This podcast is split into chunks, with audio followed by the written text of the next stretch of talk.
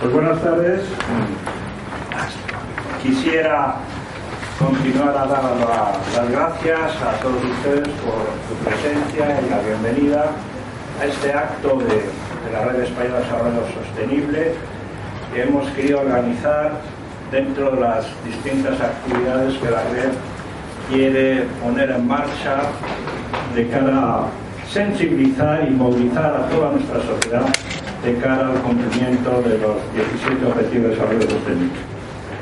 Como no, quisiera agradecer a Bertis, a Sergi, el habernos ofrecido su hospitalidad y ser un excelente anfitrión. A Bertis siempre acudimos a ellos para pedirles algún tipo de colaboración o contribución, está siempre dispuesto, siempre atento y siempre muy sensibles a los temas de la nueva agenda internacional.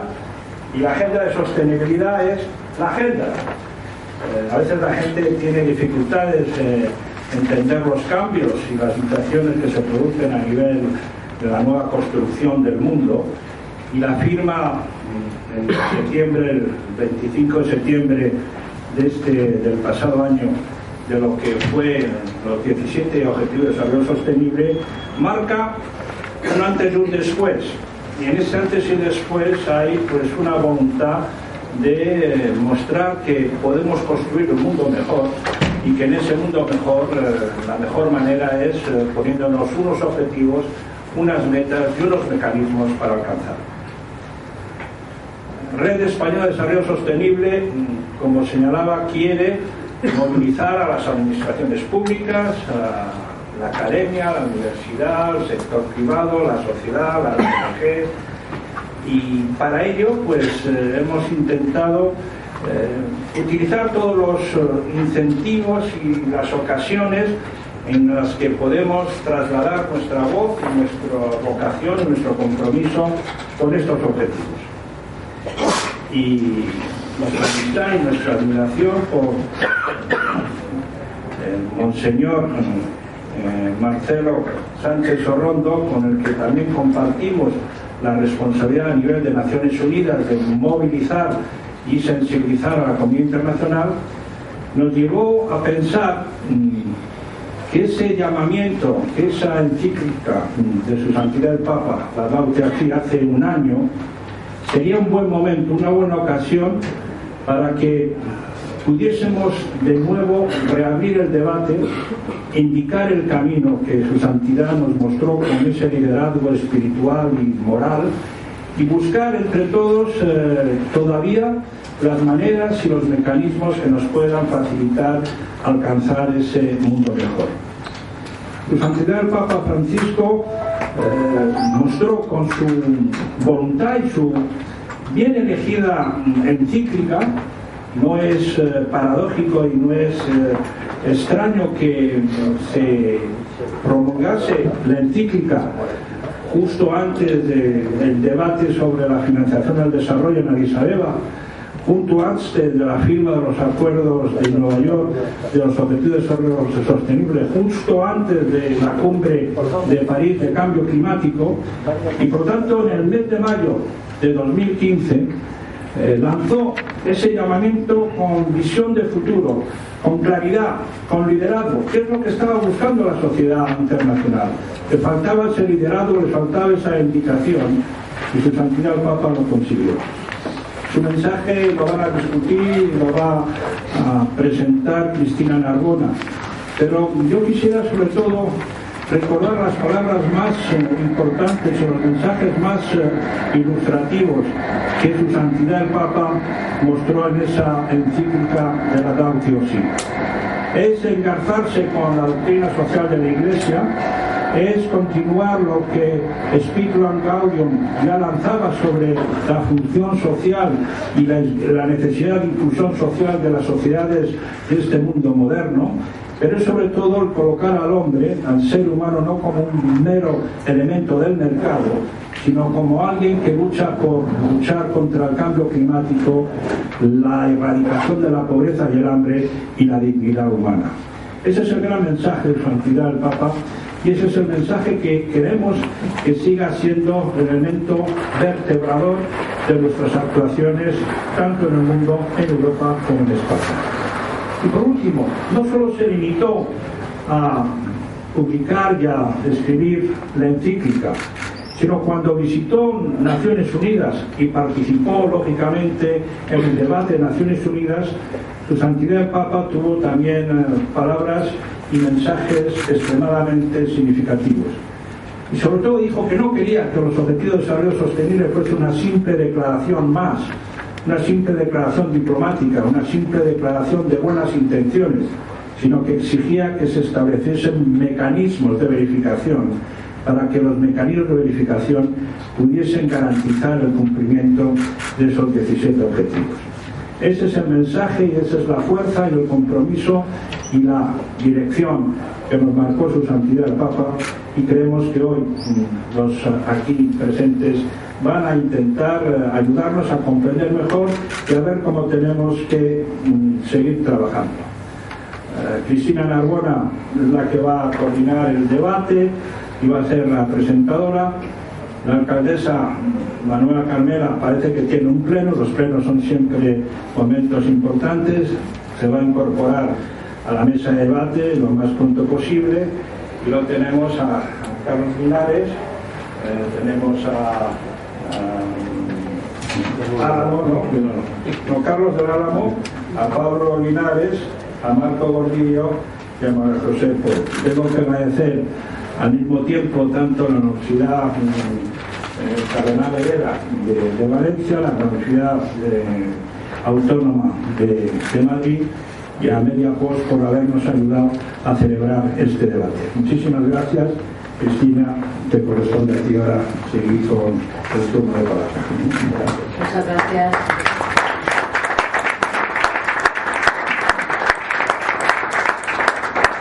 Muy buenas tardes. Eh, tengo el gusto de hacer esta primera intervención y de dar paso a continuación a las personas que nos acompañan.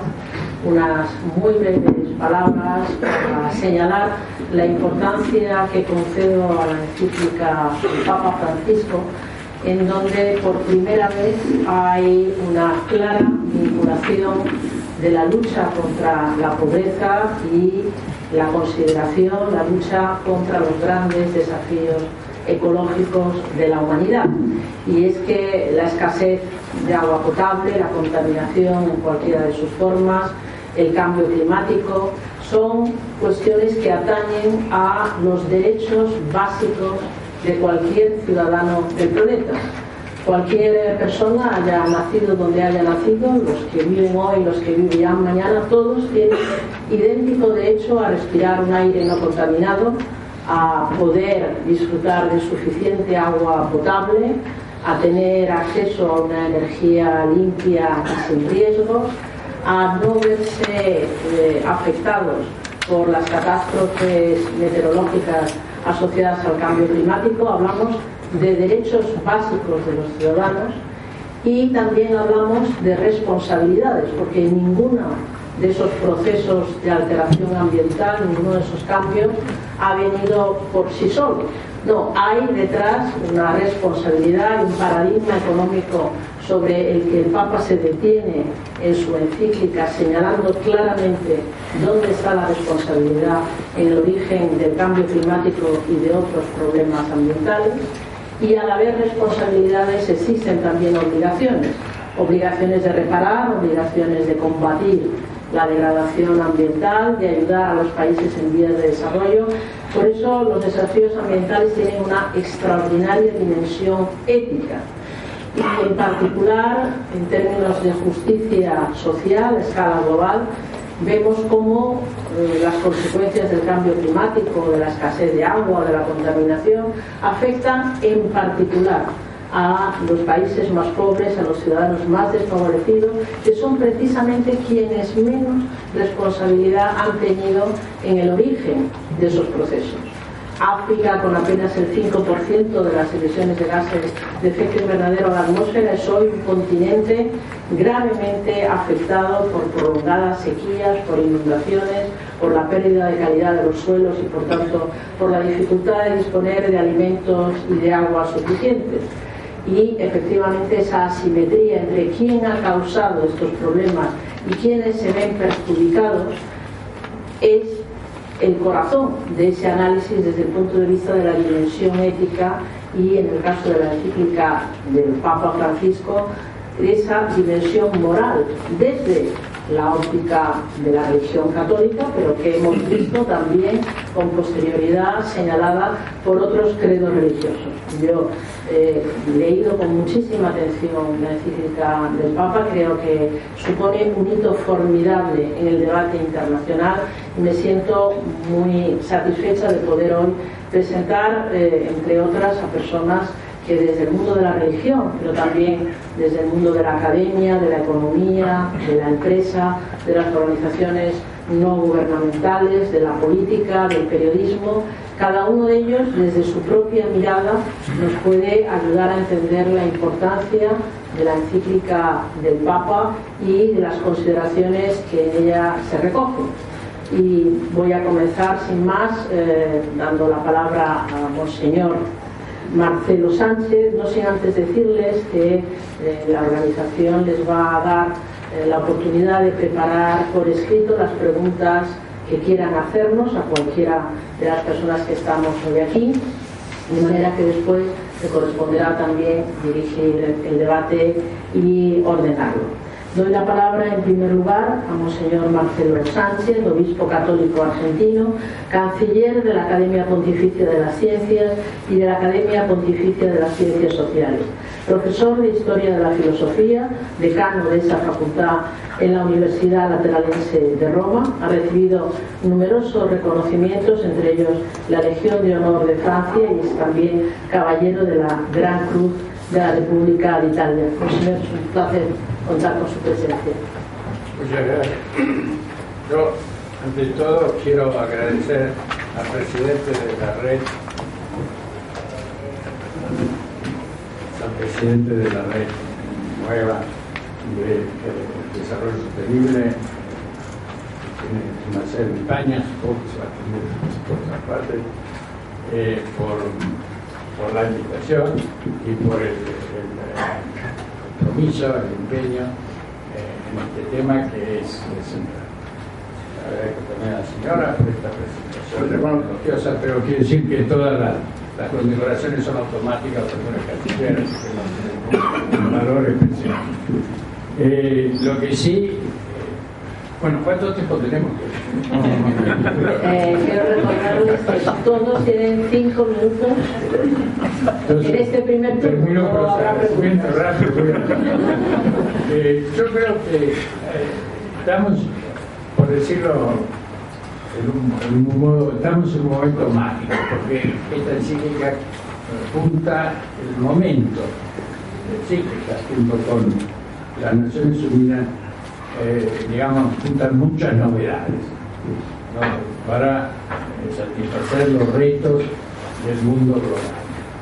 Eh, tanto, hay, primero de todo, una especie de sinergia entre las Naciones Unidas y, y la religión, digamos así, en todo caso, ciertamente con el Papa de Roma, pero no solo, porque hemos convocado la academia a otros líderes religiosos. Ustedes han visto que ayer, ayer el Papa ha estado con Al-Azhar, que es una, la figura, el gran imán, la figura principal de una corriente, de la más importante corriente musulmana, y lo mismo está con eh, la Ayatollah de, Irán, de modo que los hemos, a los dos, llevados a la academia lo mismo que hemos invitado a Ama, que es una gran líder en el mundo de la India, de la tradición de la Bhagavad y, y así eh,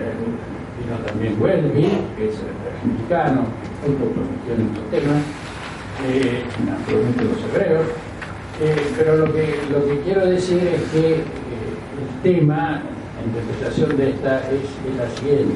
Hoy y, sobre la base del diálogo lo que hay que hacer es acción, actuar, en defensa de la dignidad humana, de la libertad y naturalmente de la casa común. Y eso lo podemos hacer sin necesidad de rezar juntos en el mismo altar, digamos así, porque eso ya es más complicado. Pero trabajar, actuar y moverse por esto, creo que sí. Por eso digo, hay una sintonía, una sinergia entre la religión y eh, entre la, el proyecto de las Naciones Unidas. Y esto es una cosa nueva. Por otra parte, en el, en el psique del Papa hay otro, otras muchas novedades que podemos resumir en que naturalmente el Papa parte de la fe, parte de los datos de la Biblia, pero utiliza la filosofía, y eso es bastante común, razón fe, una encíclica del Papa Juan Pablo II, pero digamos aquí la razón es la razón científica. Y el Papa asume los datos más importantes de la comunidad científica, como lo dice la encíclica.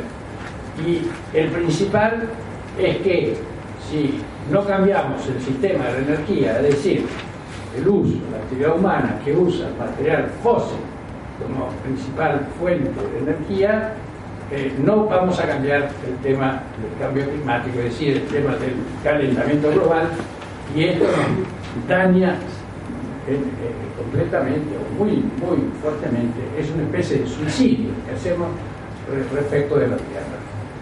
Y esto naturalmente está relacionado, y con esto termino, al tema de la justicia social, porque efectivamente el crecimiento de la pobreza que, lleva el cambio climático eh, lleva a estas migraciones impresionantes que se está viendo, intentando por los animales, pero siguiendo por los seres humanos, a la, a la, a la pérdida de, biodiversidad y lleva eh, fundamentalmente a estas formas extremas que dice el Papa de la globalización de la indiferencia, que son las nuevas formas de esclavitud los nuevos cazadores de esclavos. Hoy hay más esclavos que nunca ha habido en el mundo, a pesar de que no está mal la, esclavitud digamos, formal.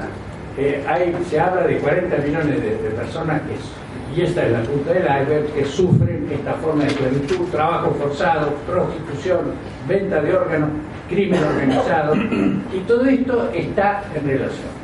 Por eso el Papa dice, yo quiero escuchar el grito de la tierra y el grito de la humanidad. ¿Y, cuáles son las soluciones a eso? Fundamentalmente son el, proyecto del desarrollo sostenible, que también nace, como lo reconoce Jeffrey Sachs, que es el asesor de Ban nace en el Magisterio de Pablo VI, en el Cíclica Popular Progresio, eh, y en los textos que hace a la academia, cuando dice que eh, el científico tiene que desarrollar las potencialidades reales que tiene la Tierra en favor del bien. Y naturalmente, eh, y con esto termino, y podemos naturalmente en el debate desarrollarlo juntos, la espiritualidad centrada en el Evangelio, que es en el proyecto del Papa las bienaventuranzas que están expresadas en Mateo 5, capítulo 5, y Mateo 25, lo que él llama el protocolo del juicio final, lo que habréis hecho al más pequeño y más necesitado de mis hermanos, lo habréis hecho a mí. Hoy esto para el Papa es más importante que la famosa regla de oro, que es fundamental porque la regla de oro es abstracta, esto es concreto andar a buscar el sufrimiento del hermano más Muchas gracias.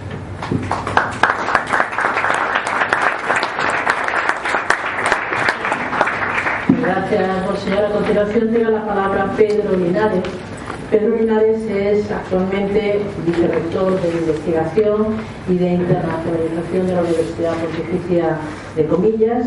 Es un reconocido experto en materia de economía, de energía y de medio ambiente. Es fundador y director de la publicación Economics for Energy es profesor también asociado en eh, la Universidad de Harvard, en la Harvard Kennedy School, y es por lo tanto un claro representante eh, de la Academia y de la Investigación en materia de economía y energía. Muchas gracias. Y por supuesto lo primero es agradecer la invitación de, la red por, estar aquí como representante de la academia, como decía Cristina. Ah, yo como soy ingeniero voy a intentar ah, ser más, más uh, cuadriculado quizás, pero también ah, más concreto en, nuestras apreciaciones, son las apreciaciones que, que, que, hacen surgir esta encíclica. ¿no? yo resumiría el recibimiento que hacemos, eh, y hablo tanto en nombre de la universidad como en el mío propio como investigador de la encíclica, con una sola palabra que es agradecimiento.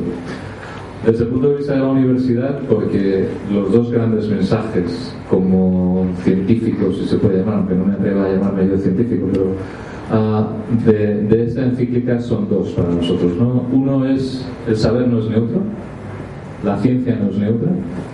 Eh, este mensaje que hemos recibido muchas veces de que el conocimiento es imparcial, no, no lo es. Depende de los valores que lo subyacen, depende de la ética que hay detrás. Y este es un mensaje fundamental que siempre hemos querido transmitir desde la universidad y que por supuesto yo asumo totalmente. Y el segundo gran mensaje de la encíclica, por el que creo que tenemos que estar agradecidos, es por esa llamada que nos hace a la multidisciplinariedad. También llevamos muchos años, y la universidad yo creo que es la primera que tiene que entonar el mea culpa con sus estructuras, en algunos casos anticuadas, Ah, llevamos muchos años compartimentalizando el saber, llevamos muchos años creando una especialización de los saberes que se vuelve inútil cuando uno tiene que enfrentarse a los grandes problemas del mundo. Y de nuevo la encíclica nos recuerda la necesidad de integrar todos los saberes. Nos dice el Papa que esto es una crisis integral. Bueno, pues esto lo que nos hace volver es a la necesidad de trabajar juntos, a unir todas las disciplinas y no solo las científicas. Nosotros desde la universidad siempre recordamos la importancia de incorporar la filosofía, la teología, todas las humanidades, porque al fin y al cabo a lo que estamos llamados es a resolver un problema que apela a la dignidad humana y por tanto tenemos que incorporar todos estos conocimientos. Decía que estos dos grandes mensajes, eh, desde luego como una universidad de la Iglesia, como una universidad de la Compañía de Jesús, no podemos más que estar absolutamente de acuerdo con ellos y, por supuesto agradecerlos porque nos ayudan a reforzar nuestro mensaje. Pero también es cierto que como investigador en estos temas, ah, yo también estoy muy agradecido a lo que nos plantea la encíclica. Como investigador en economía y en ecología, muchas veces hemos tenido la sensación de que el uso que estábamos haciendo de la economía o de la ecología se había pervertido la economía en sus orígenes es la ciencia de la administración de la casa y esa casa es la casa común. A lo largo de su evolución la economía ha ido despojándose de toda esa implicación ética y ha ido queriendo matematizarse, financiarizarse y concentrarse en problemas que darán para muchas publicaciones, que a lo mejor hacen ganar mucho dinero a mucha gente, pero que no están respondiendo al problema real. ¿no? Y algo parecido nos pasa con el medio ambiente. Muchas veces el medio ambiente se ha olvidado de la persona humana y de la dignidad de la persona también dentro de ese marco. De nuevo es una llamada a todos los investigadores que trabajamos en este tema a volver al origen de nuestras disciplinas y a darnos cuenta de dónde deberíamos estar y desde dónde deberíamos aproximarnos a aproximarnos a esos problemas. Por tanto, como digo, y para terminar ya, tratando de ajustar nuestros cinco minutos, ah, yo creo que esta encíclica hay que recibirla con mucho agradecimiento y también, por supuesto, como oportunidad para el debate, porque, ah, como todos pueden leer, dos minutos de autobombo desde la universidad hemos escrito en los últimos meses un libro en el que distintos profesores desde distintas disciplinas, estoy viendo ahí uno sentado, hemos comentado uh, nuestra perspectiva de la encíclica y por supuesto la encíclica también da lugar a controversias y también da lugar a elementos que podríamos discutir y que nosotros mismos discutimos. Pero yo creo que también eso es de agradecer el que se pueda plantear ese debate y tranquilamente con libertad hablar de estos temas y encontrar cuál es la mejor manera de cuidar de esa casa. Muchas gracias.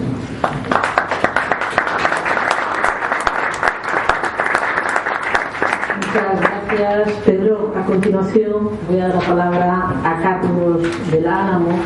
Carlos es ingeniero de montes, por lo tanto tiene un conocimiento de la naturaleza por su propia formación, pero también porque ha sido responsable político, ha sido director general de conservación de la naturaleza en el Ministerio de Medio Ambiente, ha sido, fue el primer consejero de Medio Ambiente de la Junta de Galicia, hoy es vicepresidente del grupo TIPSA, pero tiene, como digo, una capacidad sin duda muy importante de analizar la encíclica desde el punto de vista de la conservación del medio ambiente, de la conservación de la naturaleza y de su propia experiencia profesional. Carlos, ¿cómo tienes?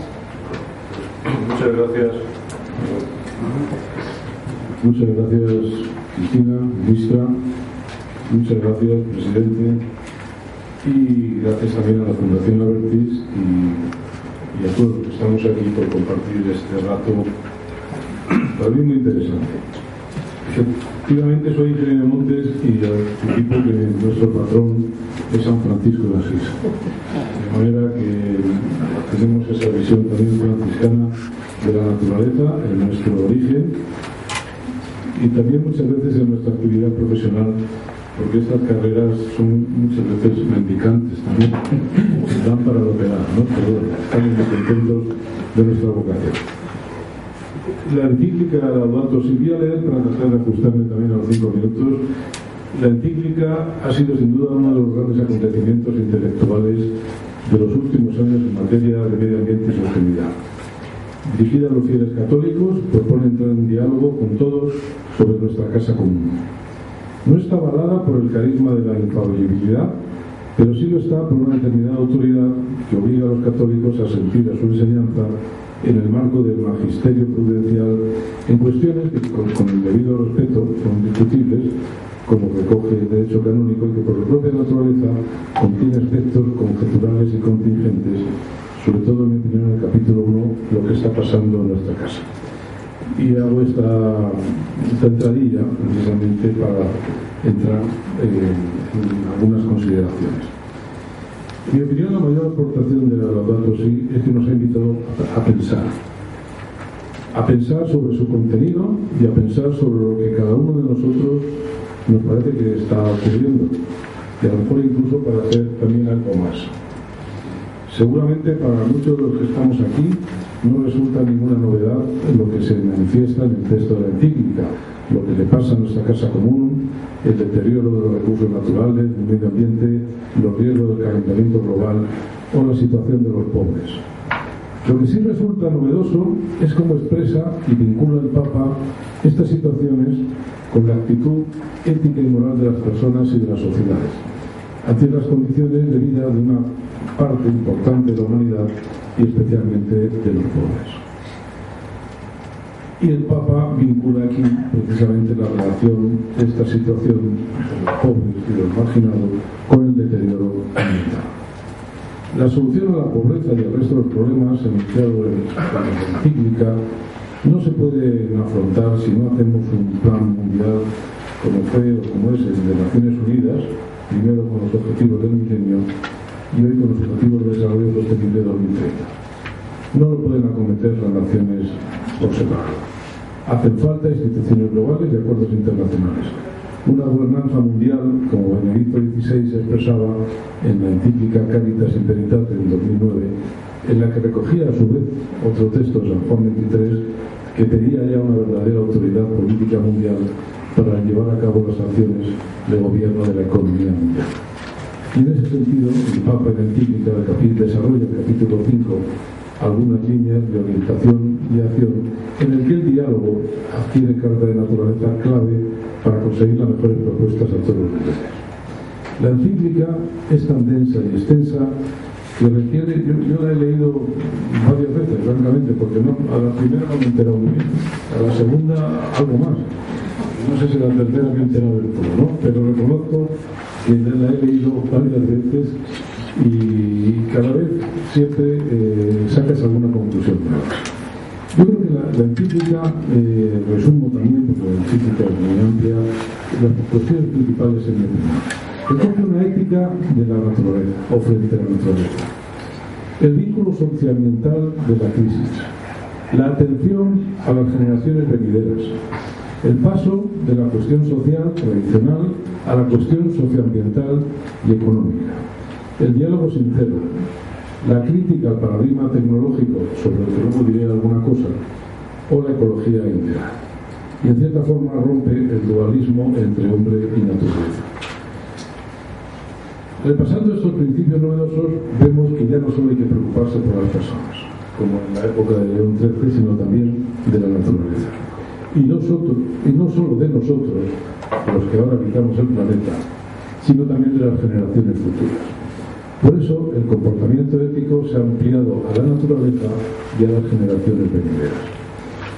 Es fundamental tener en cuenta las futuras generaciones, pero sin olvidar a los pobres actuales, a los que le queda poco tiempo en esta tierra y no pueden seguir esperando. Pero tampoco podemos pensar solo en las generaciones venideras porque nos podemos olvidar de todos nosotros, de nuestros coetáneos. Julio Martínez, el rector de la Universidad de Comillas, en otro debate parecido a este, otra mesa redonda, ha dicho que, ahora Kant seguramente pronunciaría el imperativo categórico como haría eh, Hans Jones, cita, actúa como si las consecuencias de tus actos tuvieran en cuenta a las futuras generaciones. La encíclica plantea un cambio en la forma de vida y en la forma de uso de los recursos naturales. Los problemas ambientales y los problemas sociales hay que tratarlos bajo el concepto de la ecología integral. Este es probablemente el núcleo central de la encíclica. Pues no hay dos crisis distintas, la ambiental y la social, sino una compleja crisis socioambiental y el paso que decía antes la cuestión social a la cuestión socioambiental por parte de la Iglesia es cierto que ha llevado mucho tiempo. Este asunto de la ecología integral a mí me plantea alguna duda y seguramente después a lo mejor lo y, me gustaría además verlo con la opinión de todos vosotros, ¿no? Porque la ecología en definitiva es una ciencia. la ecología es una ciencia y lo que se plantea en este concepto pues claro, son muchas ciencias, la antropología, la sociología, la economía, la propia ecología, entre otras, pero lo que yo creo que plantea el Papa es la gestión de la complejidad de las relaciones del hombre con su entorno, consigo mismo y con la creación. En definitiva, eh, creo que luego lo vamos a poder concretar. Yo tengo alguna duda también sobre el paradigma, sobre la crítica, eh, en fin, no circunstancial, el paradigma tecnocrático eh, que creo que, bueno, pues dentro de la, la o la tecnología, pues creo que ha supuesto un avance importante en la calidad de vida de la sociedad y es verdad que un mal uso pues, puede llevar a situaciones de degradación. Pero en sí mismo yo creo que no. Bueno, yo acabo aquí, me agradezco si me ha pasado un poquito de tiempo y luego si tiene una oportunidad, pues. Muchas gracias, Muchas gracias. Vamos a dar ahora la palabra a Marco Gordillo. Marco es coordinador del Departamento de Campañas y Redes de Manos Unidas, ha trabajado con Manos Unidas desde 1998. Él es licenciado en Filosofía y en Teología. Se ha ocupado de muchos proyectos de desarrollo en varios países latinoamericanos, sobre todo en Brasil, y desde el año 2008 ha centrado su trabajo en seguridad alimentaria, cambio climático y desarrollo sostenible. Es también miembro de la Junta de Gobierno de la Coordinadora de las ONGs para el Desarrollo y en esa condición ha estado presente a lo largo de las negociaciones internacionales más recientes, en particular en Nueva York el pasado mes de septiembre, cuando se proclamó la nueva Agenda 2030 para el Desarrollo Sostenible. Por lo tanto, Marco nos puede dar su propia visión, si es posible en cinco minutos para luego que tengamos tiempo del debate, desde el ámbito de la sociedad civil más comprometida. Muchas gracias, Cristina. Buenas tardes. Agradecer en primer lugar la invitación de la Red Española para el Desarrollo Sostenible. Es un placer estar aquí, es un honor. Como solo tengo cinco minutos, voy a ser muy breve. Yo quiero hacer tres reflexiones, pero las tres, eh, las tres quiero decir que las hago no solo en nombre de Manos Unidas como la Organización Católica de la Iglesia Española para el Desarrollo, sino que hago en nombre también de la red CITSE, que es la red de organizaciones católicas a nivel europeo y norteamericano de organizaciones católicas para el desarrollo, y también en nombre de Enlázate por la Justicia, que es la red a nivel español que incluye eh, a Cáritas, a Justicia y Paz, a CONFER, a una serie de organizaciones todas de inspiración católica.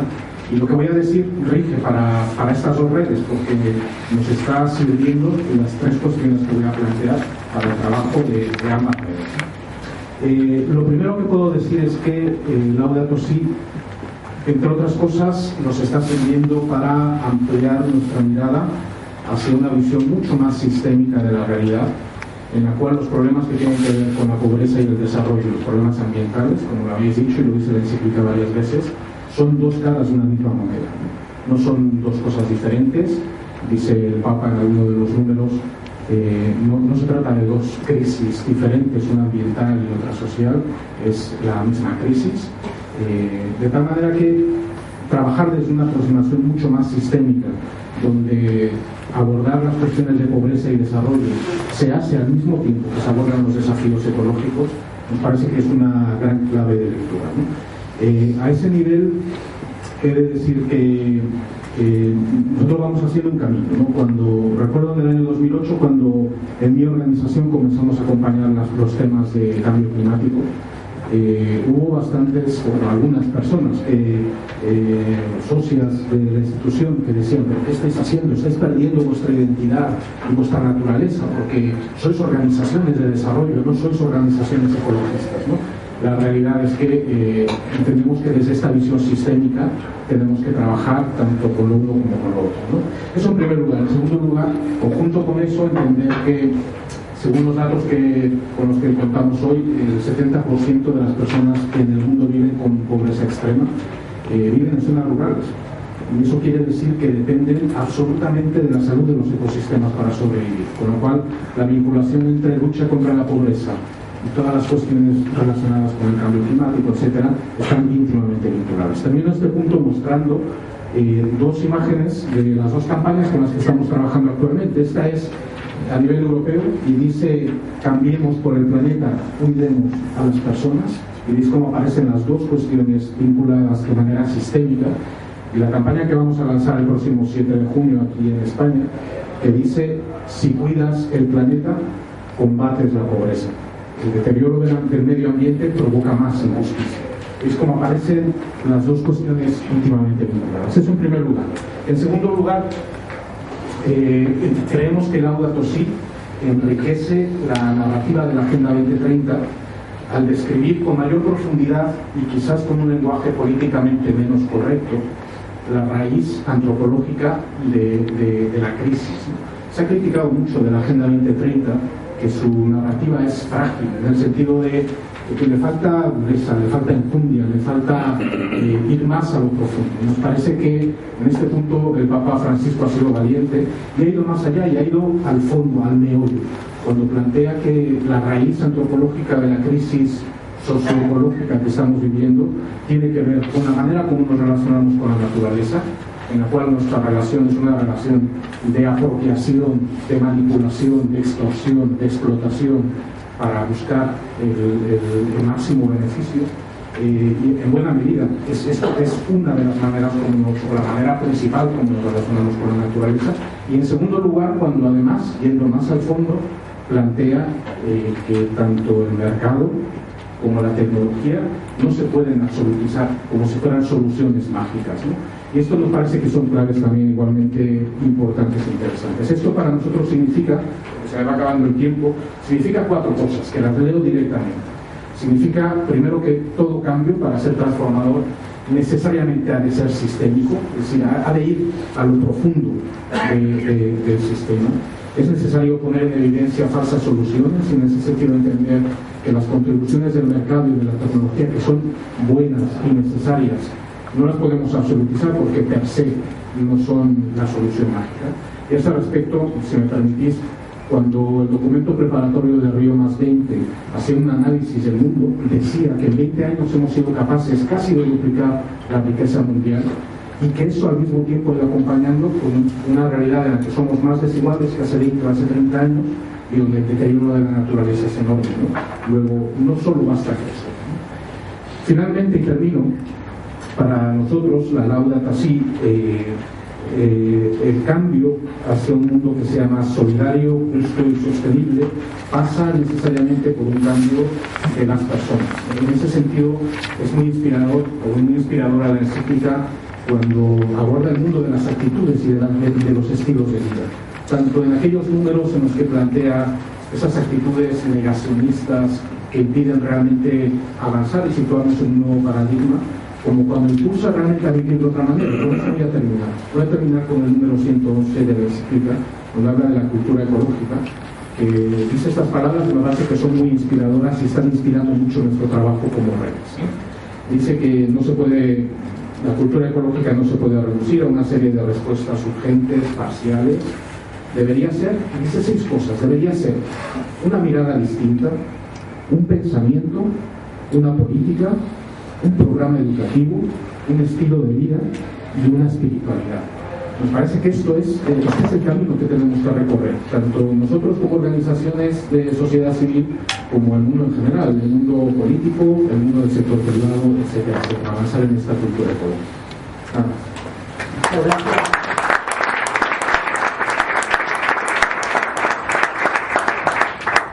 Bien, como, como todos sabemos, las cosas solo existen si se comunican. Y nuestra última ponente, a falta de que la alcaldesa nos dé la sorpresa de llegar. Sin noticias de momento. Sin noticias, bien. De momento es nuestra, nuestra última ponente, María José Pou, es doctora en Ciencias de la Información, es periodista, tiene una columna en el diario Las Provincias que tiene el atractivo nombre de Arsénico por diversión y donde además se dedica al análisis del discurso aplicado a la información socio-religiosa, así como al periodismo ambiental y a la sostenibilidad. María José es docente, es investigadora, trabaja en proyectos de investigación sobre el tratamiento informativo, por ejemplo, de las políticas energéticas en España y una de sus inquietudes mayores es cómo innovar en la educación. María José, ¿qué opinas de la encíclica desde el punto de vista mediático, de tu propia experiencia?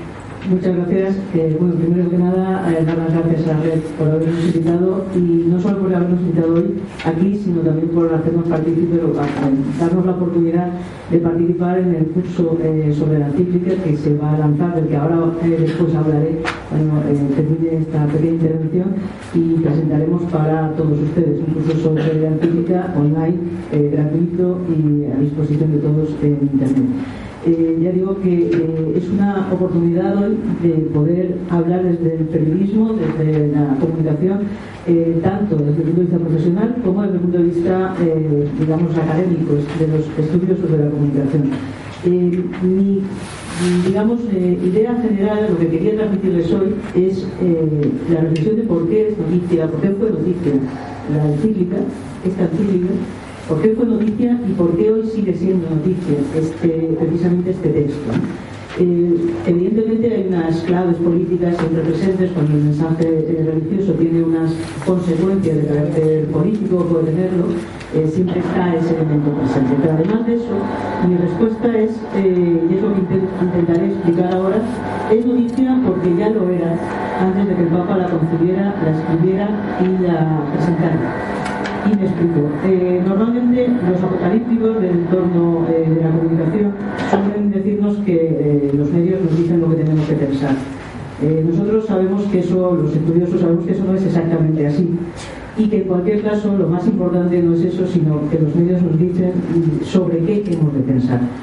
Eh, eh, eso significa es un efecto que solemos estudiar y llamamos el efecto agente, la capacidad de los medios por crear eh, los temas, o el, el, elenco de temas sobre los que hoy debemos reflexionar, mañana debemos reflexionar.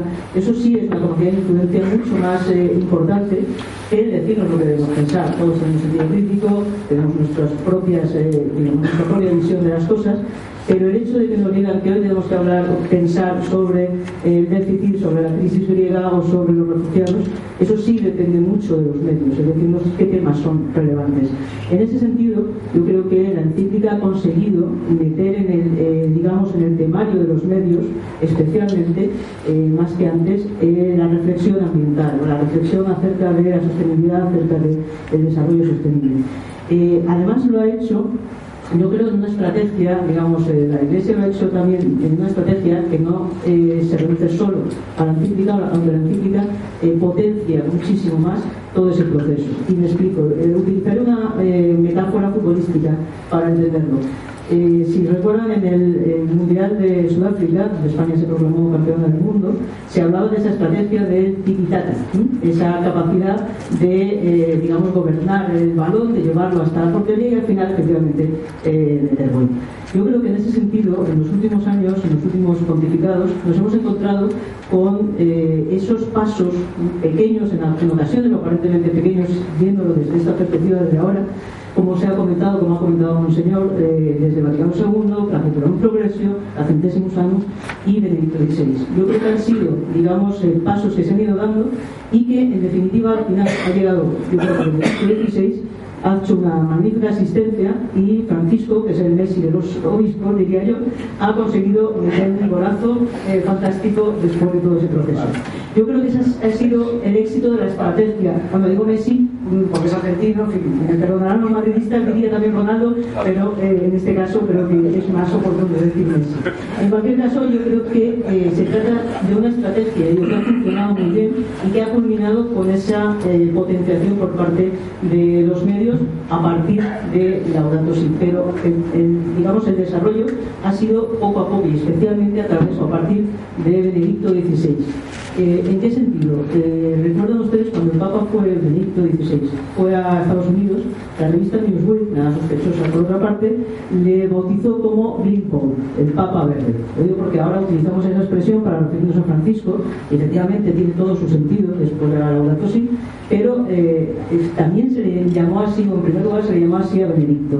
¿Por qué? Porque durante su pontificado y especialmente en el año 2008 se tomaron muchas decisiones, tanto en mensajes que él iba dando, sobre todo a los jóvenes, la Jornada Mundial de la Juventud en Australia, dedicada a la ecología, o eh, también decisiones, eh, no solo mensajes, decisiones, por ejemplo, de instalación de paneles solares en la sala Nervi, la sala de audiencias, o de establecer dentro de los nuevos pecados los atentados contra el entorno, contra el medio ambiente o contra el planeta. Ese tipo de decisiones hicieron que se produjera otro fenómeno desde el punto de vista comunicativo muy importante, que es lo que nosotros llamamos el framing, el enfoque, el marco de referencia. Es decir, eh, los medios se acostumbraron a que el Papa, ya digo, Benedicto todavía en ese momento, eh, cuando hablaba a los jóvenes, cuando hacía cualquier discurso, introducía esa reflexión, esa sensibilidad eh, ambiental muy, en ocasiones muy pequeña, muy, digamos, sutil, también estilo del Benedicto XVI distinto de Francisco, pero eh, ya se acostumbraron a que el Papa eh, hacía mensajes de ese tipo. De hecho, por ejemplo, cuando estuvo en Australia, eh, a mí me llamó la atención porque algún periodista un poco despistado, eh, cuando el Papa celebró misa con la casulla verde, eh, atribuyó el verde a que el Papa era ecologista. Y los que conocemos el sentido de los colores litúrgicos sabemos que el verde no quiere decir eso. Pero bueno, ¿quién, estuvo? En el sentido de que nos demostró que los medios estaban atentos a cualquier cosa que sonara ecología por parte del Papa. Ese caldo de cultivo yo creo que es lo que hizo que cuando se anunció, se anunció la, encíclica dedicada a la ecología, los medios entendieron que era normal, es decir, que era un proceso, una consecuencia natural en, ese, en esa sensibilidad que se estaba viendo eh, hasta ese momento. Por tanto, ya incorporaron, y eso yo creo que lo más interesante desde el punto de vista mediático, han incorporado con toda naturalidad que el Papa, o que desde, desde Roma se habla y se, digamos, se pide esa, ese cuidado del planeta, esa atención al desarrollo sostenible y ya se incorpora como un frame, como un marco de referencia habitual. En ese contexto llega Laudato Si y efectivamente los medios se hacen un eco, hacen un eco eh, tremendo por esa razón, porque entienden que es, eh, digamos, desde Roma, desde el, Papa y especialmente Francisco, y con esto voy a terminar, eh, están especialmente preocupados por esta cuestión. ¿Qué incorpora o qué añade Francisco y sobre todo la Laudato Si? Desde mi punto de vista son tres elementos, la conjunción del mensaje, el mensaje es coherente, lógicamente, con el magisterio de la Iglesia, como ocurre siempre, eh, digamos, es consecuente y es un avance en la misma línea y una profundización, pero es un mensaje muy contundente. Es un mensaje contundente que se une además a un lenguaje de Francisco que es especialmente, eh, digamos, claro, especialmente rotundo. Eh, es otro mensaje distinto, es otro estilo distinto al de, Benedicto XVI, eh, es más académico Benedicto XVI, Francisco es más directo y por tanto llega también a mucha más gente. Además esa vocación que se ve en la encíclica permanentemente de llegar a todos, no solo a los católicos, no solo al público, digamos, receptor potencial primero de una encíclica, sino a todo el mundo, a todas las, las personas preocupadas por este asunto. Y por último, también lo que es la personalidad del Papa. Yo creo que la conjunción del mensaje, el, estilo, el lenguaje y la personalidad del Papa, el Papa Francisco, hace que la Laudato Si sea tan relevante en términos mediáticos.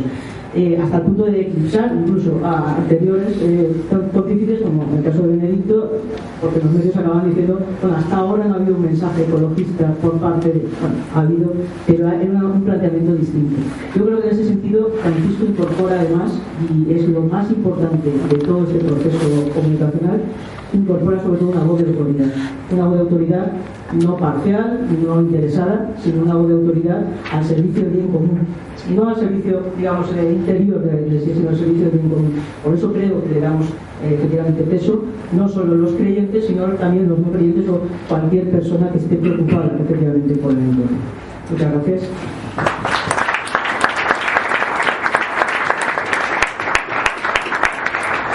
gracias, María José. Está prevista una pequeña proyección, unos minutos, la encíclica. Introduzco brevemente lo que es el curso que comentaba antes que, iba, eh, que íbamos a presentar.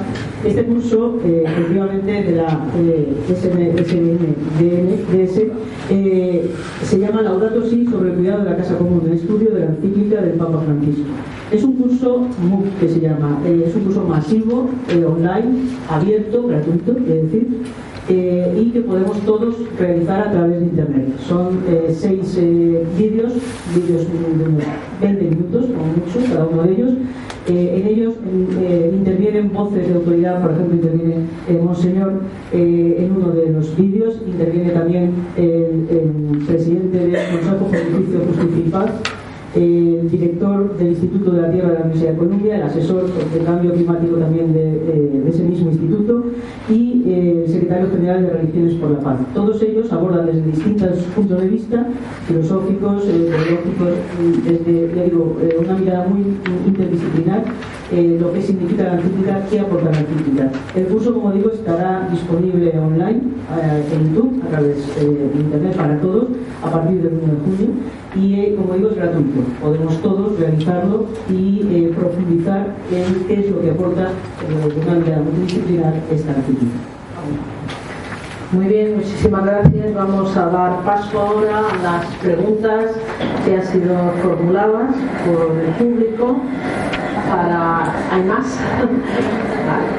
Pues yo simplemente para animar al debate voy a leer una frase de la encíclica que para mí fue de un, gran interés y que es sin duda polémica eh, la política no debe estar sometida a la economía y esta, la política, no debe estar sometida al paradigma eficientista de la tecnocracia. Creo que algo de eso se refería antes Carlos del Álamo cuando decía que algunas cuestiones no las compartía. Yo estoy de acuerdo con la afirmación del Papa Francisco, pero eh, en las preguntas que me han llegado hasta ahora me gustaría agruparlas de manera que cualquiera que quiera intervenir eh, lo pueda hacer.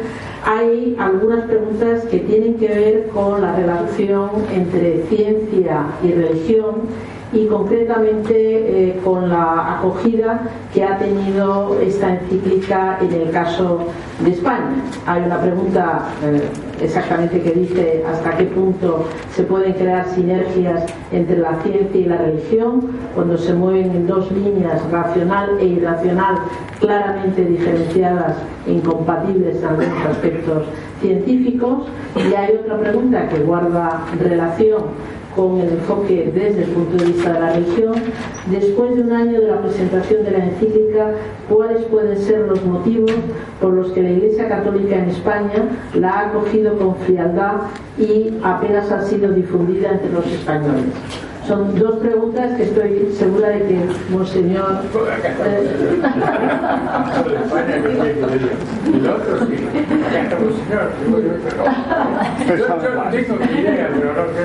Bueno, eh, hago estas dos preguntas y vamos, por, eso, por supuesto, tenéis la palabra cualquiera de los, de los intervinientes. Sí. Bueno, lo de la sinergia entre la, entre la ciencia y la religión me parece que la primera, ¿no? Sí, sí, sí. Yo, yo no sé, pero la Academia de la Ciencia del Vaticano, que tiene 35 premios Nobel y 80 científicos, eh, existe de, fue fundada por el príncipe Chesi, Galileo Galilei, y existe desde entonces. y existe desde entonces, o sea, hemos celebrado los 200 años. Es la primera academia de la ciencia, la Academia de Platón y la Filosofía. Esta es una academia de la ciencia que fue invitada por la Royal inglesa, por la, de Francia, etcétera, etcétera. Es decir, eh, naturalmente eh, el hombre ha sido creado por la razón y, la razón no es solamente la razón filosófica, está la razón artística, está la razón científica. Y todas esas, cosas no se pueden oponer a, a, la fe que también viene del mismo Dios. Así que por principio nosotros decimos que tienen que encontrarse una sinergia entre los dos campos y, de hecho la existe. No, hay, no hay por qué. Eh, habrá, evidentemente, que a veces hay problemas de límite que, que, se, discuten y, al final se llega a una, una conclusión. El tema de la creación no ofrece problemas en la academia la posición que tenemos sobre el tema de la creación, que no es un, que no es un tema científico, sino que es un tema filosófico. Se distinguen los ámbitos y los académicos perfectamente eh, lo aceptan. No, no, tienen miedo de mostrar el paso del no, del, no ser al ser. Eso es la filosofía y es el tema de la creación. Ellos ya suponen el hecho dado de la creación. Algunos se interesan en eso pero, pero en fin, no es propiamente un tema científico, como tampoco es un tema científico demostrar que el alma es espiritual, la ciencia trata con la activa naturaleza. Y así, todos los temas, si uno está al propio ámbito, se, llega a una, a, una, a una visión, una visión completa, eh, equilibrada, y, y, donde, y donde se tienen los distintos aspectos de las cosas y no van campo dividido. Eso con respecto al primer tema. ¿Por qué en el orden eclesiástico, yo no quiero referir a España, pero en general son pocos los líderes religiosos, eh, digamos, eh, católicos que han eh, seguido un poco ese problema de la formación. yo tampoco me interesaba en estos temas hasta que el Papa Juan Pablo II en el 98 no me puso de, de la canciller de la Academia de la Ciencia, estaba con la filosofía, la ciencia me interesaba un poco menos. Y, todos los eclesiásticos no tienen ninguna formación científica. ¿eh? Cuando yo le decía a Juan Pablo II, sería bien que ponga algún cardenal también en la academia, el Papa enseguida dijo, sí, al cardenal Martínez, al cardenal Ratzinger, por lo cual somos, hemos tenido buena relación con ellos, y por lo cual el Papa Ratzinger es un poco ecológico, que escucha esa cosa en la eh, la verdad que eh, el conocimiento de la ciencia que tenía era muy limitado yo creo que es en gran parte eso lo que hace que, habría que poner en el seminario también formación de punto de vista científico. Y, además yo le recomendaría a todos los obispos que tengan un equipo de científicos buenos juntos, que los asesoren en los temas que van pasando, eh, y que, o que los consejos que normalmente tienen pongan algunos científicos. Muchas gracias. Eh, ¿Algún otro quiere intervenir sobre estas cuestiones? Como lo hacen los jesuitas, vamos a ver, bueno, vamos, quédese con el micrófono, porque yo tengo el mío. Eh, dos preguntas que tienen que ver con un aspecto ligado al cambio climático, las emisiones de CO2.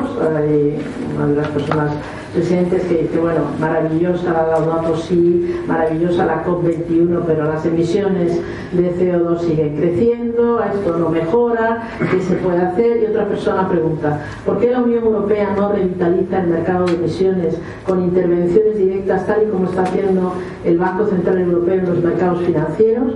Los derechos de CO2 no pueden seguir por los suelos. Eh, bueno, cualquiera puede intervenir. Tenemos un experto en economía y energía que quizás quiera tomar la palabra, Pedro.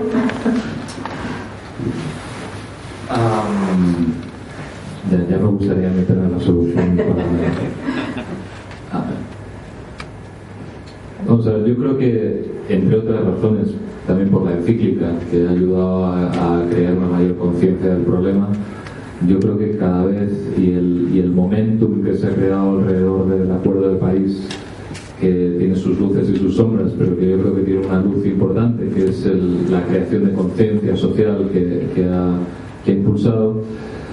Yo creo que yo prefiero ser optimista y pensar que, que vamos a llegar a un escenario en el que realmente uh, seamos capaces de descarbonizar, de reducir las emisiones de CO2 eh, la cuestión es cómo de rápido lo vamos a conseguir y ahí hay un elemento de voluntad política muy importante que, yo creo que se está viendo. ¿no? donde la economía evidentemente tiene algo que decir, donde los políticos tienen mucho que decir, donde los consumidores tenemos incluso todavía más que decir con nuestras propias acciones y ahí también me refiero a cuando la encíclica llama al proceso de conversión personal. ¿no? Eh, yo creo que hay pistas para todos y, señales para todos en, lo que hay que hacer. El objetivo está claro, la cuestión es, decía yo el otro día, que lo que tenemos que hacer es saber gestionar nuestras transiciones. Claramente sabemos dónde tenemos que estar, la cuestión es cómo y cuándo rápido. ¿no? Ah, bueno, y, sobre todo no hacer tonterías, eh, como, bueno, no voy a entrar en algunas que comentábamos hace poco cuando presentábamos el Observatorio de Energía y Sostenibilidad, pero sí creo que nos tendríamos que pensar qué hacer con el carbón y cosas por el Bueno. no vendría mal que el carbono tuviera un precio entonces vuelvo, a, voy a la segunda pregunta, que es el tema de los mercados de emisiones, que es precisamente uno de los temas eh, que yo señalaba que no acabo totalmente de estar de acuerdo con el Papa Francisco en cómo lo formula. Seguramente sí en lo que piensa, pero no a lo mejor en cómo está formulado cuando se les demoniza. decía Marcelo que no hay que absolutizar, y yo creo que tampoco hay que demonizar las soluciones. Son medios para fines. Y si tenemos claros los fines, pues, pues lo importante es cómo gestionar los distintos recursos que tenemos. Entonces yo creo que el mercado europeo, el ETS, eh, ya desde su diseño tuvo algunos elementos problemáticos. No podemos pretender tampoco que el ETS sea la solución de todos nuestros problemas. Siempre decimos que el precio al CO2 es imprescindible, en el sentido de señalar a largo plazo, pero tampoco podemos confiar absolutamente en él porque no va a ser la solución para todos nuestros problemas. A la vez que tenemos un precio para el CO2, tenemos que actuar con concienciación, con educación, con innovación tecnológica. En algunos casos tendremos que llegar a los mecanismos más, ah, ah, más restrictivos, como estándares y demás. Hay una gran batería de soluciones que hay que hacer y el mercado del ETS pues es uno de ellos, pero tampoco ni podemos demonizarlo ni podemos absolutizarlo. Carlos, tomar la palabra. Muy rápido, eh, en esta segunda parte, eh, que el mercado de carbono es una parte definitiva de nuestra economía. Eh, la economía implica también a las personas y cuando se toman decisiones que afectan al carbono, pues toman decisiones que afectan a la economía en sectores que incluso, pues como sabemos, se pueden deslocalizar y en el mundo en que vivimos estas cosas pasan. Entonces tampoco podemos ser vamos a eh, demasiado ingenuos eh, pensando que vamos a ir pues, a la Arcadia feliz eh, descarbonizando el mundo en el año 2030 o 2000X, que sea, creo que es una tendencia. Una tendencia que tenemos que imponer con disciplina pero sabiendo que el carbono ha sido la base del desarrollo, bueno, mundial, no es exactamente así, desde luego de la revolución industrial, y que cualquier cambio en, esa en esas economías, pues somos muy sensibles. O sea, que no hay un factor único de, carbono, hay más cosas implicadas. Y la complejidad que hay que administrar. Y los intereses de todos, con la suma también de los intereses de las partes. Eh, yo no creo que el Papa demonice. yo, creo que es una redacción poco afortunada. No, no, no me acuerdo de la frase. Sí, sí, hay, una frase un poco específica sobre el mercado del carbono y lo, dañino que es. Bueno, el problema está ahí que este es el punto que, yo creo que hay que defenderlo bien, porque me parece que aquí. Claro que la producción eh, que viene hecha con, la actividad que se usa en la realidad es lo que produce gasolina. Si, si creemos esto, este es el. Eh, por más que recemos todos los días, si no se cambia esto, la cosa va peor. Es decir, hay que rezar para que se cambie, hay que cambiarlo. Eh, entonces, no es que está demonizado, está explicada cuál es la causa y hay que remover la causa, no hay otra vuelta. Aquí hay que hacerlo eh, teniendo en cuenta eh, la progresividad que es, necesaria para los cambios eh, tan importantes, por supuesto que sí, pero que hay que, conocer el problema. Y hay otro, porque aparte, más que el carbón es el petróleo mismo. Y, esto es el punto. Y hay otros sistemas que están proponiendo incluso nuestros economistas, por ejemplo, la academia, eh, que es la tasación, como ha dicho la señora. Y eso tampoco se hace. pero lo que quiero, quiero indicar es que hay también formas de descarbonizar el mismo petróleo. Pero aparte de esto, quiero decir que hoy está sabido que el cuento de que el petróleo es la energía más barata no es verdad, porque está totalmente subvencionado el petróleo. Si ese dinero con el cual se subordina el petróleo se usara para ver cómo potenciar las nuevas energías y conocer, por ejemplo, cómo se puede eh, hacer el estocar, estocar de, la energía solar y, eléctrica, etc. Eh, ya teníamos otras soluciones pero evidentemente si, ese dinero se da a las lobbies del petróleo, es imposible. Entonces el Papa demoniza, ¿sí? porque aparte de, que hay un problema moral serio, y esto es lo que hay que entender, es un problema moral serio que, que, es gravísimo porque compromete el futuro de la Tierra, es decir, andando a la larga vamos a acabar como Marte, o sea, un planeta donde el ciclo del agua no funciona más, porque este es el problema, y no funciona el ciclo del agua, se acaba la vida. Es decir, es una cosa realmente una especie de suicidio, así que es grave. Y no es que, decir, bueno, bueno, más o menos. No.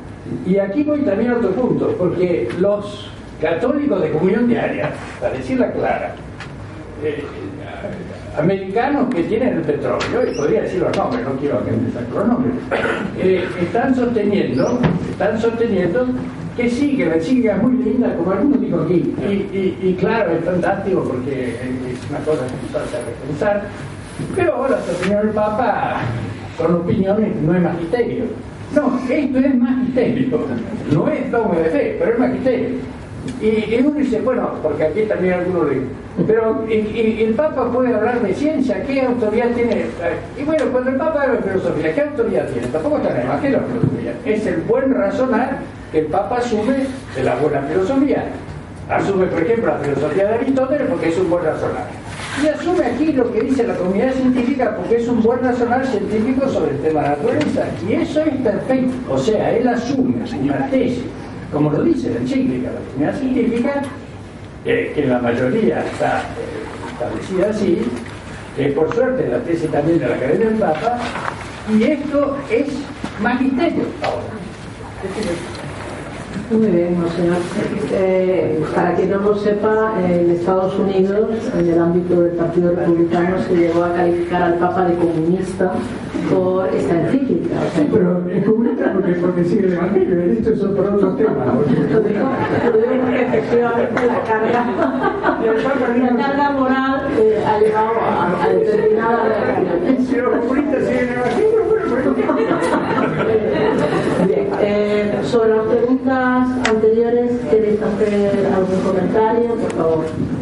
Gracias. Muy brevemente, y a mí me da mucho respeto hablar de este tema con Teresa Rivera aquí. Me da mucho respeto, pero voy a decir dos cosas nada más.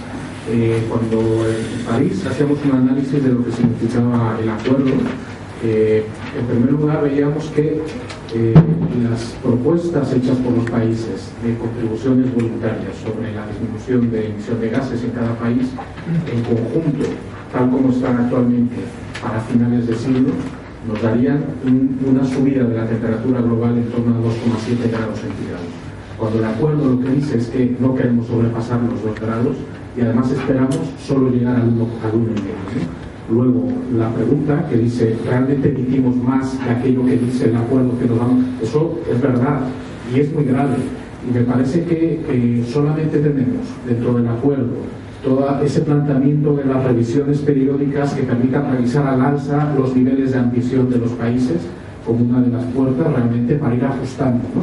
Eh, y lo segundo es que podemos hacerlo y, nos hemos planteado de aquí a final del siglo, ¿no? pero la urgencia de las personas más pobres y vulnerables frente a los cambios que significa el cambio climático y la urgencia de un planeta que se deteriora es mucho mayor que los tiempos que nos queremos dar para caminar, transitar hacia la sostenibilidad. Es muy Yo solo un minuto también para introducir un elemento de autocrítica. Eh, cuando nosotros hemos estudiado en la universidad las políticas energéticas y sobre todo su presencia en las campañas electorales, eh, prácticamente es irrelevante. Eh, digamos, es un, un, elemento que no está presente casi nada, aunque nos parezca en ocasiones que sí, prácticamente no está presente en ninguna campaña, no lo digo porque estemos hablando de campaña, lo digo porque normalmente nos encontramos que su presencia es No son debates que, eh, nos, estemos exigiendo a, los responsables, a la clase política, no estamos exigiéndoles, eh, salvo en algunos momentos eh, determinados, un cambio en las políticas energéticas. Entonces creo que eso, digo, debería hacernos también pensar en la responsabilidad como ciudadanos que debemos de exigir estos cambios, ¿no? sobre todo en, este, esta etapa de nueva política que tenemos. Muchas gracias. Muy bien, dos preguntas que tienen también que ver con... Si las universidades tienen cátedra de ecología, las católicas. Ah, bueno. No tienen. ¿Tienen? No, no tienen cátedra. Algunas otras sí, sí. Usted, bueno,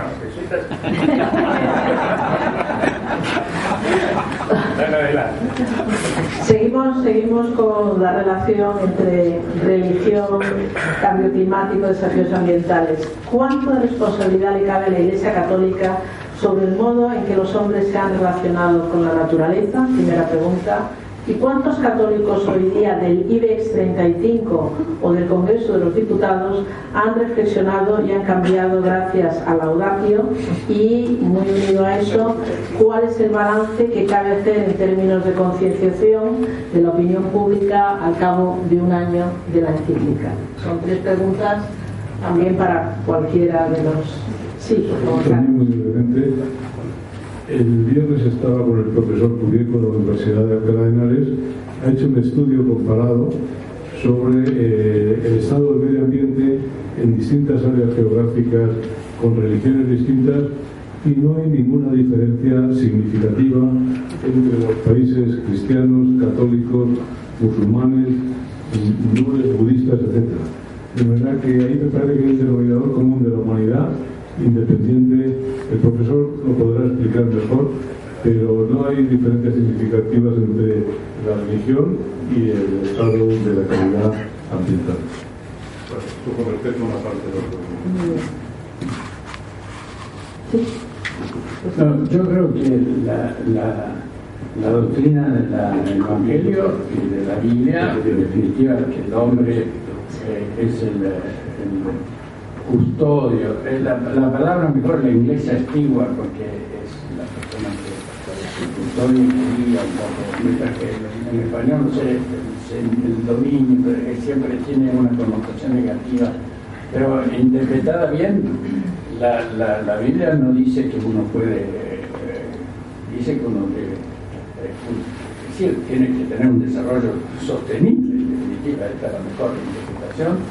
Y ahora, eso no quiere decir que no haya habido filosofías que, que, han tenido mucha influencia en la modernidad, que, no están, no vienen directamente del que han realmente colaborado en la discusión. Eh, y muchas economías, pero por ejemplo, eh, por decir solamente Descartes, que es muy genial, muchas cosas, pero con distinguir la recognitas y la resistencia y toda la naturaleza resistencia como un mecano que yo puedo hacer lo que me da la gana, es justo lo contrario de lo que dice la Biblia. Y eso lo que viene La iglesia, la iglesia como tal, más bien al contrario, siempre ha sido muy ponderada en no, no, pero la iglesia, la iglesia ha sido no. Ahora, algunos católicos, naturalmente, actualmente, tienen grandes experiencias de petróleo. Bien. ¿Algún comentario? Sí, por favor. Sí, yo acerca del tema de la opinión pública, eh, yo creo que eh, el Papa es muy consciente de la importancia de estar en la opinión pública, de eh, saber transmitir, es decir, eh, controla muy bien, yo creo, cómo hace presentes los mensajes. Lo que no sé si después eh, los episcopados, digamos, eh, en el sentido de que corremos el riesgo de que se quede solo, es decir, que al final la opinión pública atribuya determinadas posiciones a Francisco y no a la Iglesia católica como tal, o no vea un reflejo en, digamos, su parroquia, su diócesis o el entorno más cercano, si no es una persona creyente. Entonces yo creo que en ese sentido falta quizás eh, tomar conciencia de esa importancia de la opinión pública. Muchas veces la Iglesia es refractaria al, al entorno de los medios, es, digamos, los tiene como sospechosos. Entonces yo creo que debe también, eh, los seminarios también debe incluirse alguna, eh, algún estudio sobre eh, la comunicación social desde un punto de vista positivo, lógicamente, y sobre todo para, ya digo, hacer eco del mensaje de Francisco que no quede solo como una voz en el desierto.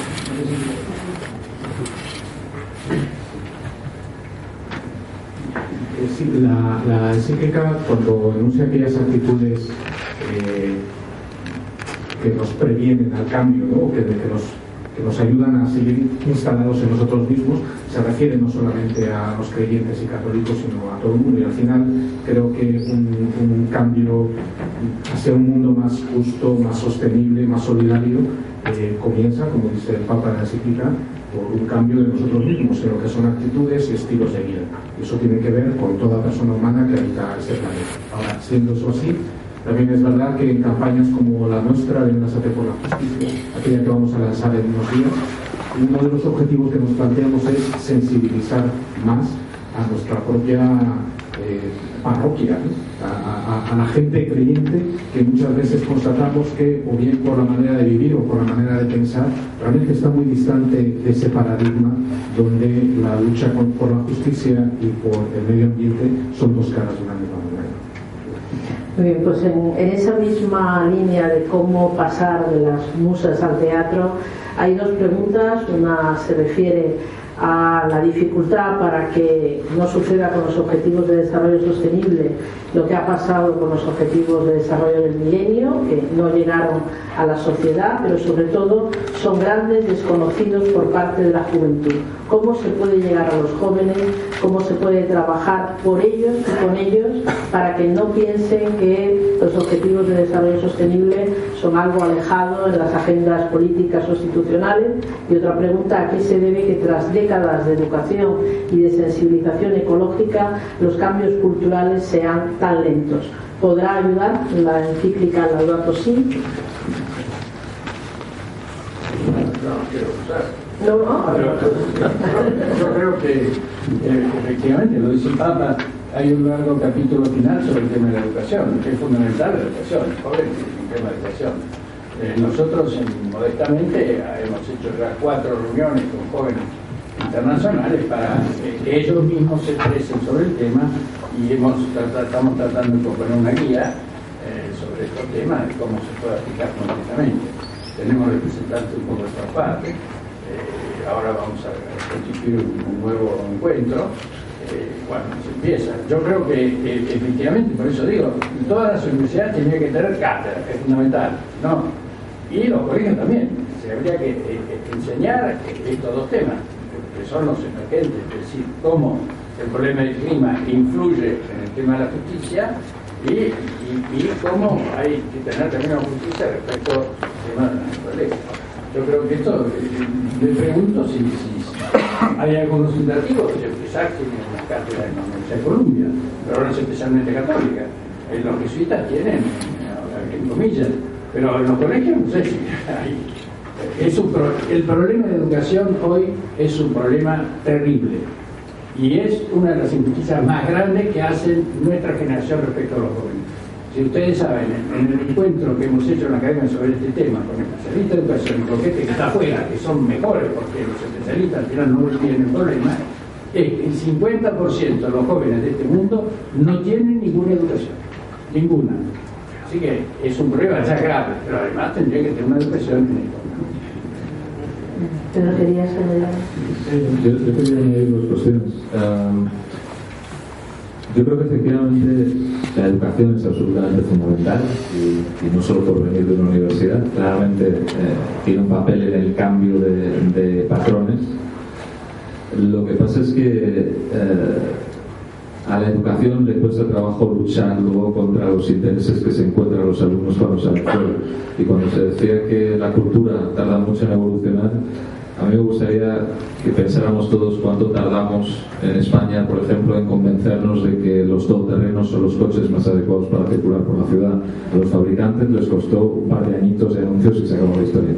Es decir, que, que efectivamente la educación es muy importante, pero también es muy importante romper determinadas dinámicas perniciosas a las que se enfrentan los chicos cuando salen fuera y se encuentran con modelos a imitar que no son precisamente los más apropiados o con conductas que se les quieren imponer que no son las más adecuadas. ¿no? por si hay aquí alguien, otro, otro minutito de, de, publicidad, pero por si hay alguien aquí que, que es profesor en un colegio, hay, un, hay una iniciativa que a mí me parece muy interesante que han desarrollado las universidades jesuitas.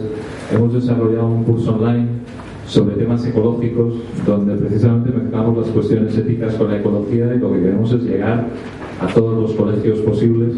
Entonces, si hay alguien que le puede interesar esto, que luego venga a verme a mí, a Jaime Tatay, que estoy ahí, que también es a, participar en la iniciativa, porque es un granito de arena que queremos poner precisamente en que lleguen a los colegios este tipo de sensibilidad. Sí, un apunte rápido también sobre la educación, y especialmente la educación ambiental que hemos hecho una educación ambiental eh, muy al estilo Walt Disney eh, y en cierta manera hemos reformado a, parte de la juventud por lo menos. Precisamente la encíclica es la que nos abre los ojos en el sentido de explicar la relación intensa de la ecología, voy a decir también en este caso, con la economía y con la sociología o con las cuestiones sociales. Y yo creo que ese es el cambio también radical que debe tener la educación ambiental, también en nuestro país. Hablar menos de los pajaritos, de las plantas que a todos nos gustan y centrarnos en la intensa y estrecha relación entre la economía, el uso de los recursos naturales y la trascendencia que tiene para las personas. En España, por ejemplo, pues cuando se dice montes de todos, pues no es verdad. Los montes de los árboles tienen nombres y apellidos. Y detrás de cada árbol hay una persona y muchas veces creemos que no, y no es así. Y no cuidamos el monte porque es de todos, y lo que es del común no es de ninguno. Y esas cosas pues están metidas en, el imaginario. Eh, había, había más preguntas sobre la importancia de la formación. Yo solo quiero recordar aquí que en España se eliminó una asignatura de educación para la ciudadanía que creo que debería recuperarse precisamente para incentivar desde el minuto cero de la formación de una persona el sentido de la responsabilidad individual de los propios actos, del impacto que cada uno de nuestros actos tiene en los demás y en el entorno y generar esa actitud responsable que haga que cuando sean adultos no sean meros consumidores pasivos que acepten lo que el mercado, como antes comentaba bien Pedro, eh, les ofrece envuelto en consideraciones banales muchas veces, sino que sean ciudadanos capaces de ser al mismo tiempo responsables de sus actos y exigentes, exigentes hacia las empresas, exigentes hacia las administraciones. La educación para la ciudadanía en ese sentido yo creo que debería recuperarse y además darse mucha más herramienta desde el punto de vista de la comprensión de los equilibrios ecológicos. Voy a ir terminando. Hay una pregunta que nos hace eh, el jefe de meteorología de la televisión de Cataluña, que eh, señala que habían tenido un debate parecido en Barcelona, compartiendo una de las reflexiones que está en la encíclica. La tecnología no lo puede arreglar todo. Aquí hay un debate de, de valores y del propio paradigma económico. Y pregunta, Propuestas económicas como la del bien común o la de, crecimiento económico podrían ser una aplicación de la encíclica y termino porque eh, en esta línea ya de cuestiones muy concretas hay dos preguntas sobre las posibilidades efectivas de generalizar el uso de las energías renovables. Con estas dos cuestiones terminaríamos antes de dar paso a, la clausura de la yo, yo quiero, eh, es un tema, este tema es muy importante. Este tema último merece una, una digamos, una conversación. Eh, pero antes de decir una palabra sobre esto, quiero decir una cosa sobre la educación. El tema de la educación eh, es que ya no se dedica más la ética, no, digo la ética elemental, en España no, en España supongo que, pues, no quiero hablar de España. Pero yo me acuerdo que sacando este tema con Jeffrey Sachs, que estudió en Harvard, él dice, ya en las universidades americanas, él dice de Harvard, no quiero hablar, generalizar, no conozco, pero él dijo esto, no se estudia más ética. No hay una disciplina que se llama ética, de manera que no está la disciplina que se llama justicia, no está la disciplina que se llama amistad. Aristóteles, por decir uno que no era cristiano, en la política pone el tema de la justicia como central. Platón, en la República, el subtítulo era la justicia. Si no hay justicia, no hay república. Si no hay justicia, no hay ciudad. Bueno, esto no se estudia mal. Más aún, me decía Jeffrey Sachs, vino a hablar, que es exalumno, y dijo, todos ustedes tienen que llegar a tener el poder, están llamados a, estar en los cargos más importantes, a tener el poder, pero ¿para qué? No se sabía. Este es el punto realmente importante. No hay más, eh, no se enseñan más valores. a lo mejor uno lo quiere por las miras, pero después eh, eso no está mal.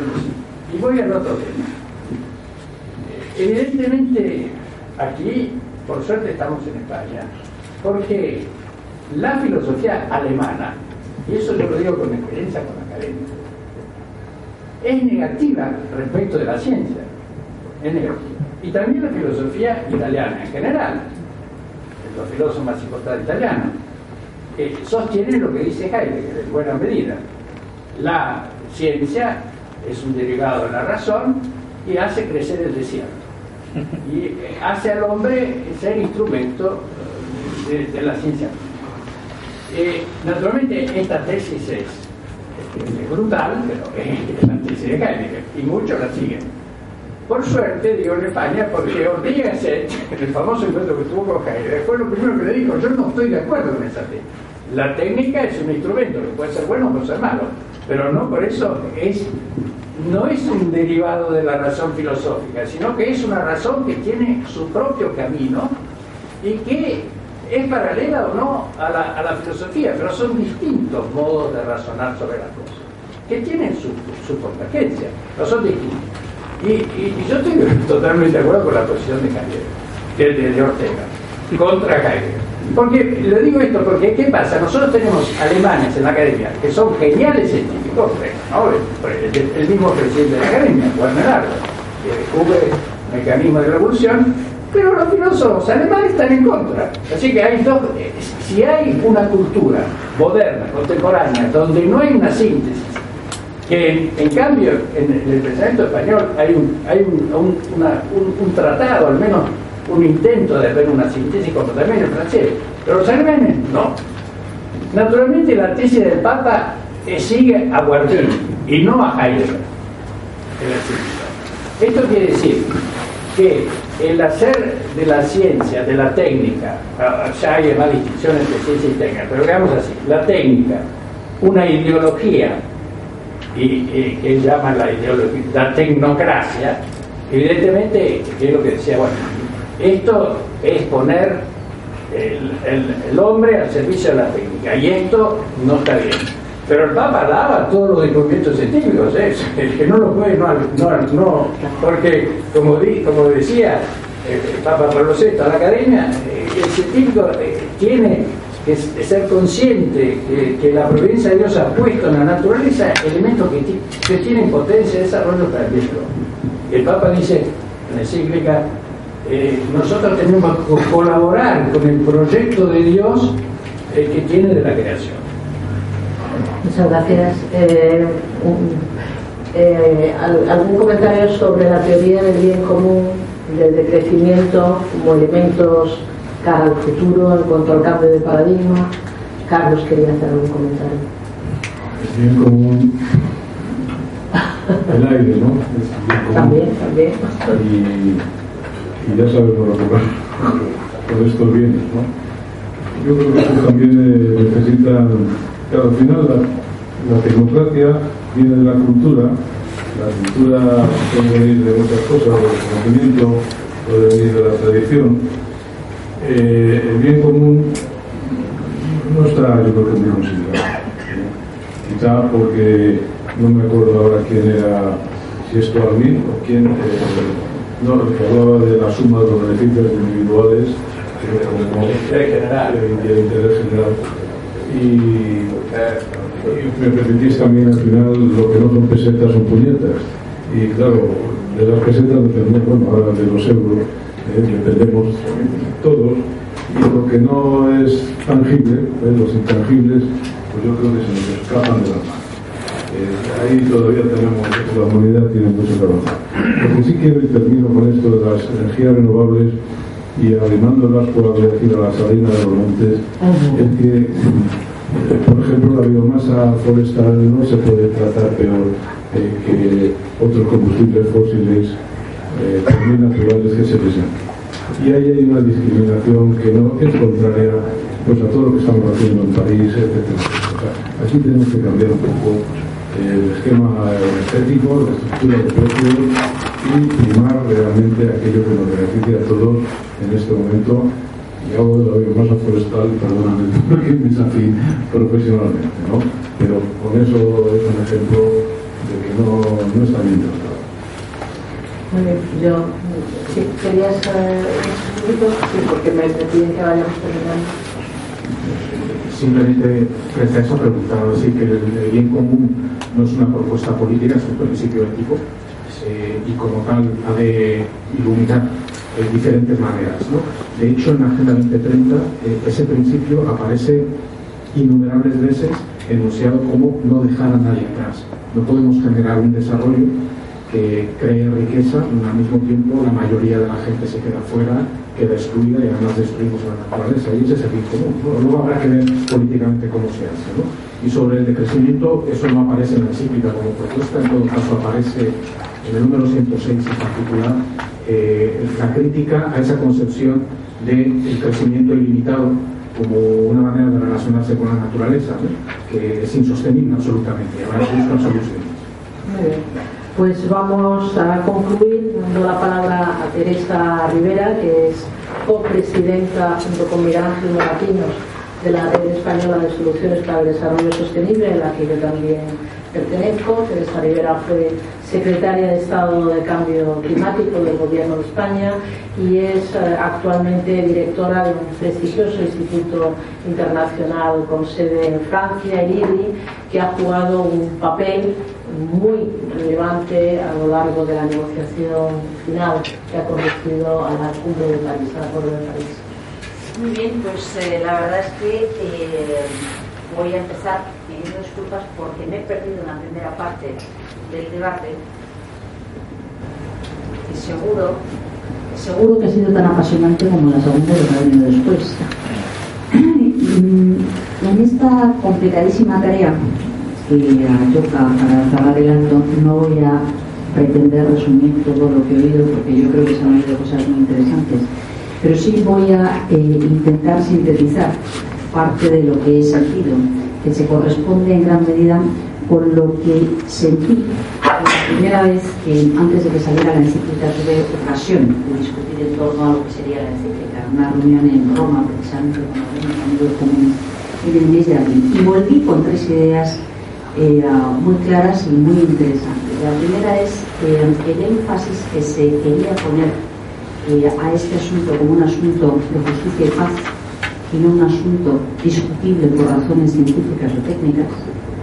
La segunda cuestión que yo creo que es una estimulante es el énfasis que se ponía en la noción del planeta como una casa común en la que estamos de paso y hay que cuidar, sin olvidar tercer mensaje extraordinariamente potente, que es una carrera contra el reloj. El tiempo cuenta. El tiempo actual es el tiempo real, que se necesita dar respuesta a los problemas en, el momento actual. Cuando volví a casa comentándolo con algunos amigos, tuve un comentario de alguien también muy querido que me dijo, pues mira, me alegro mucho esto que cuentas, porque esto significa que em, la Iglesia piensa y piensa en cosas que le importan a la gente que hasta cierto punto eh, no, siempre ha sido tan obvio. Quizá forma parte de lo que María José ha descrito muy bien con, como esa capacidad de ir construyendo a lo largo del tiempo y ese efecto sintético para contextualizar eh, un mensaje que preexistía, que era noticia, pero que no estaba en agenda.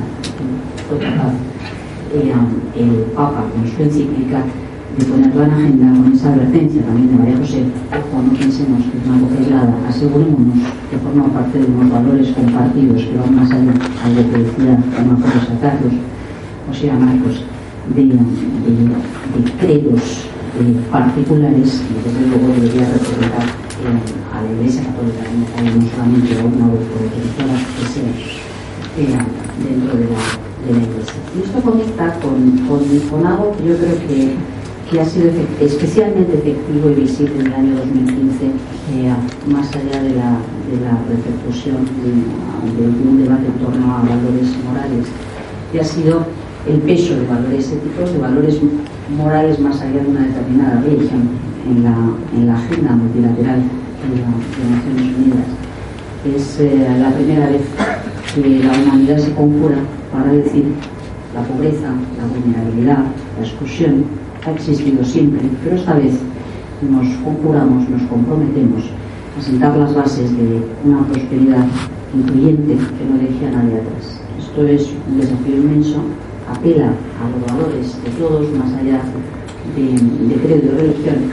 Eh, quizá lo importante con educación, con mercados, con medios, también como señalaba Pedro en una intervención a propósito de los mercados eh, lo que tenemos que plantearnos ya no es el qué, sino el cómo. Transformarlo no es tan sencillo y probablemente tendremos que concertar muchas eh, respuestas transversales en muchos frentes muy distintos, combinando obispos con academia y políticos con agenda social. Muy bien, pues, eh, pues nada, muchísimas, muchísimas gracias a todos por un debate sumamente interesante. Ya solamente queda eh, aplicar todas estas cosas que nos, eh, proponemos y, para eso seguiremos eh, trabajando desde REDS, desde, cada cual desde su correspondiente Muchas gracias.